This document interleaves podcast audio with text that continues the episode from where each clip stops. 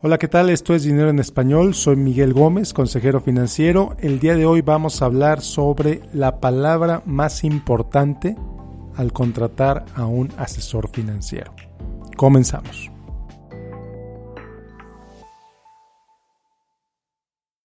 Hola, ¿qué tal? Bueno, pues el episodio del día de hoy va a estar bueno. Eh, va a ser polémico. Si tú escuchándome eres asesor financiero, de entrada te digo, no es nada personal, no es nada en tu contra, ni siquiera te conozco, no sé quién eres, no sé dónde vives, etc. Eh, es una realidad de la industria, sobre todo en Estados Unidos, en México y en muchos otros países. Los dos países sobre los que tengo más contexto es evidentemente México y Estados Unidos, eh, aunque hay algunos países como el Reino Unido, algunas regiones donde eh, Australia, por ejemplo, que esto ya cambió radicalmente eh, por ley. La realidad es que todavía en Estados Unidos, en México, un altísimo porcentaje de asesores financieros son en realidad vendedores de producto. Y aquí una gran diferencia entre uno y el otro. Cuando eres un vendedor de producto, quiere decir que te pagan por vender un producto financiero por vender un seguro, por vender un fondo de inversión, por vender un plan de pensión personal, como le quieres llamar. Tú vendes ese producto, la compañía aseguradora, la compañía de inversiones, etcétera, te paga a ti como vendedor una comisión. Eso es ser un vendedor, eso es ser un broker. Un broker no es más que un intermediario entre la empresa que crea un producto y el comprador que lo adquiere. Entonces, la gran mayoría, la inmensa mayoría de personas que se hacen llamar asesores financieros son en realidad brokers, son en realidad vendedores de productos cuya única misión es vender productos financieros al mayor número de gente posible. Es una realidad, es una realidad directa, es una realidad que algunas em, secretarías de gobierno han tratado de cambiar. La SEC, por ejemplo, el Securities and Exchange Commission en Estados Unidos, tenía una propuesta. El Department of Labor tenía otra, otra propuesta para que esto cambiara. Eh, por diferentes razones todavía no, no, ha avanzado, no ha avanzado estos proyectos de ley. Por ejemplo, una de las propuestas de ley que han estado circulando ya desde hace tiempo en Estados Unidos es la que si tú ocupación principal, si te dedicas a vender productos financieros, no puedes usar como título advisor, asesor. Tienes que usar como título la palabra vendedor. Por supuesto, Wall Street se ha opuesto. Por supuesto, los brokers, las grandes compañías que se dedican a esto, se han opuesto a esto. A final de cuentas, la, la ley, este proyecto de ley no ha avanzado, pero es una realidad la gran mayoría de los que se hacen llamar asesores financieros en Estados Unidos y en México no son asesores financieros, son vendedores de productos. Y aquí es donde te voy a mencionar la palabra tan importante que, que hace referencia al título del podcast del día de hoy. La palabra tan importante, la palabra más importante que debes conocer al momento de contratar un asesor financiero es la palabra fiduciario fiduciario, en inglés fiduciary. Y aquí es muy importante que te diga, estamos hablando de contratar a un asesor financiero, no que le compres un producto a un vendedor de productos. ¿Notas la diferencia? La gran mayoría, como ya te he mencionado un par de veces, la gran mayoría de los asesores financieros, de los mal llamados asesores financieros, son en realidad vendedores de productos, que reciben comisiones de la venta de tal o cual producto. Entonces, ¿qué se espera de un vendedor, por ejemplo? Bueno, pues si tú estás comprando un carro y vas a una agencia de carros, a una agencia de BMW, a una agencia de Cadillac, a una agencia de lo que quieras, pues vas a esperar que el vendedor de esa agencia te venda alguno de los carros que tiene disponible en el lote. No, no modo que te diga ese vendedor de Cadillac, oye, pues no tengo lo que buscas, ¿por qué no te vas a Volkswagen? ¿Por qué no te vas a Jaguar? ¿Por qué no te vas a Porsche o a lo que sea? Difícilmente va a ocurrir. Lo mismo con los brokers, lo mismo con los vendedores de productos financieros. Ellos van a tratar de encontrar un producto que se adecue a las necesidades de ese cliente y si le paga más comisión que el de otra compañía, mejor. Entonces, esto es lo que se conoce como el Suitability Standard. No tengo el término en español porque es un término que se usa principalmente en Estados Unidos, Suitability Standard. ¿Qué quiere decir?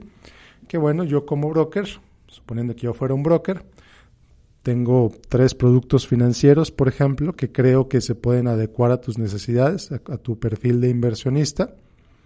Yo como broker soy libre de ofrecerte y de convencerte de comprar el que me paga la mayor comisión de esos tres productos. Tú ni te enteraste que había otros productos, o a lo mejor te enteraste, pero te digo que este es el mejor de esos tres. Y no tengo por qué decirte que es el que me paga la mayor comisión. Esto sucede, es normal, es parte de la industria. Ellos te lo dicen en sus formas cuando estás abriendo una cuenta con un broker, te dice claramente los conflictos de interés que ese broker tiene. Si, vendo, si te vendo un producto, yo voy a recibir una comisión de la venta de este producto. Punto. Así de sencillo. Entonces no es tanto que la comisión sea mala, es que la comisión es un incentivo para que te, que te vengan productos que le paguen mayor comisión al vendedor, que posiblemente pueda tener mayores costos para ti como inversionista, que pueda tener mayores restricciones para ti de liquidez como inversionista. Y usualmente, no en todos los casos, pero usualmente, mientras un producto paga mayor comisión al vendedor, es un producto cada vez más complejo. Los productos que pagan más comisiones tienden a ser productos financieros más complejos. Entonces, bueno, ¿cómo te evitas esto? Teniendo claro si tu vendedor es un, si tu asesor financiero es un vendedor o es un verdadero asesor. Entonces, y aquí es donde entra en juego la palabra que te mencionaba hace un principio, la palabra fiduciario, la palabra fiduciary. Entonces, ¿por qué es importante esta palabra? Porque por ley, una persona que es fiduciary, una persona que está registrado ante la Securities and Exchange Commission como un investment advisor, por ley está obligado a poner los intereses de sus clientes por encima de los propios, cosa que no ocurre absolutamente bajo el Suitability Standard. Bajo el Suitability Standard, el asesor es libre y de hecho contractualmente obligado a poner los intereses de su firma, a poner los intereses propios por encima de los de sus clientes. Entonces, muchísimo cuidado con eso. Busca, si estás contratando un asesor financiero, si estás buscando un asesor financiero, y esto desafortunadamente aplica principalmente si me estás escuchando en Estados Unidos. En México no existe tal distinción todavía existe un grupo de la industria muy pequeñito que tiene menos de 20 empresas dentro de ese grupo. Eh, entonces todavía es muy pequeñito respecto al tamaño de la industria en México, pero en Estados Unidos somos más. Cuando vas a contratar a un asesor financiero, le preguntas con toda claridad, oye, ¿eres fiduciario ante mí, ante mis cuentas en todo momento? Es muy importante, en todo momento.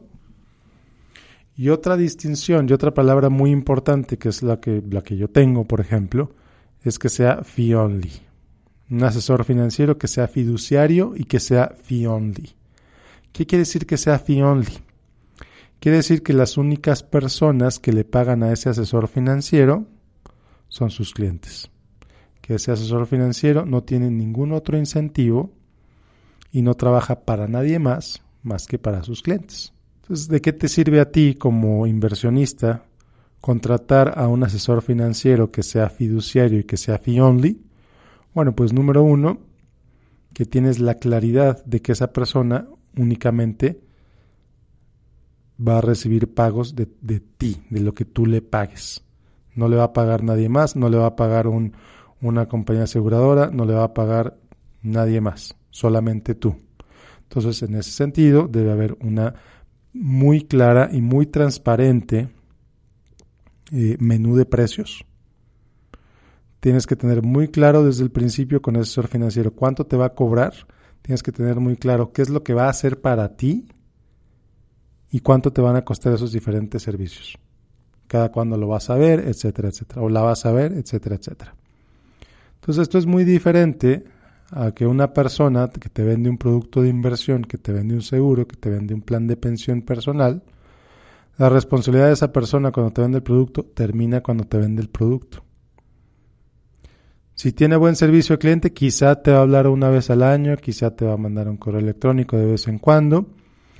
Pero cuando trabajas con un asesor financiero fiduciario y fee only, desde el principio vas a tener muy claro cada cuándo lo vas a ver, cada cuándo la vas a ver, qué tipo de servicios va a ofrecerte. Y si nada más quieres que te ayude a hacer cierta parte de tu plan, si, si hace todo, si te puede ayudar a hacer todo tu plan financiero, etcétera, hay diferentes asesores financieros que hacen diferentes cosas. Entonces, eh, si quieres buscar un asesor financiero que sea fee que sea fiduciario, te recomiendo absolutamente que busques en NAPFA, N-A-P-F-A, National Association of Personal Financial Advisors, de la cual orgullosamente te digo que soy miembro.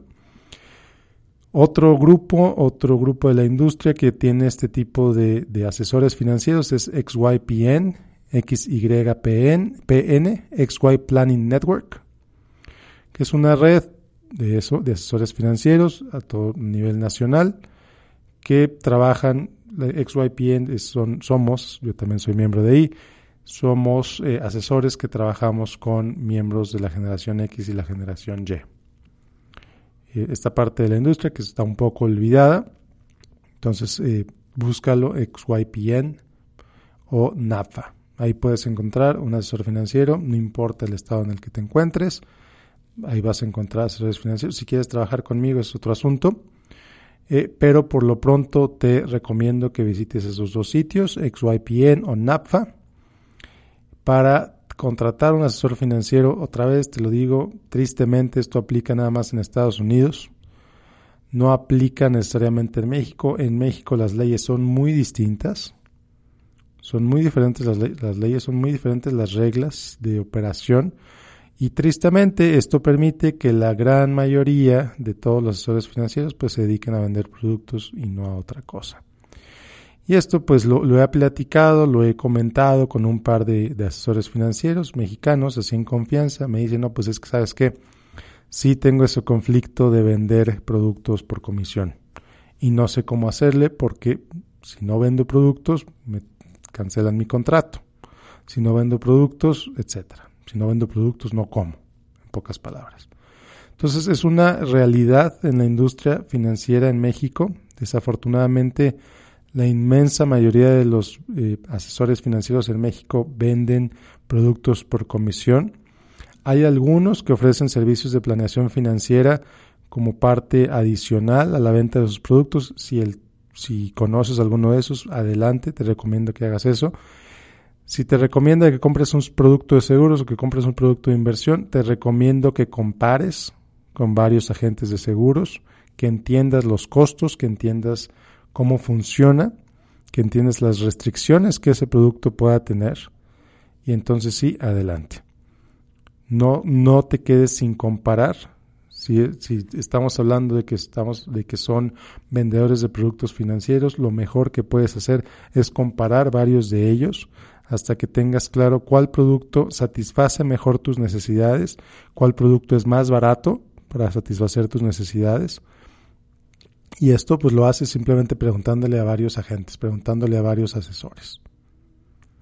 Entonces, para cerrar la recomendación, si vives en Estados Unidos, contrata a un asesor financiero que sea miembro de NAPFA o de XYPN, preferentemente que sea Certified Financial Planner, CFP. Bueno, para ser miembro de esas dos organizaciones necesita ser CFP, no hay de otra.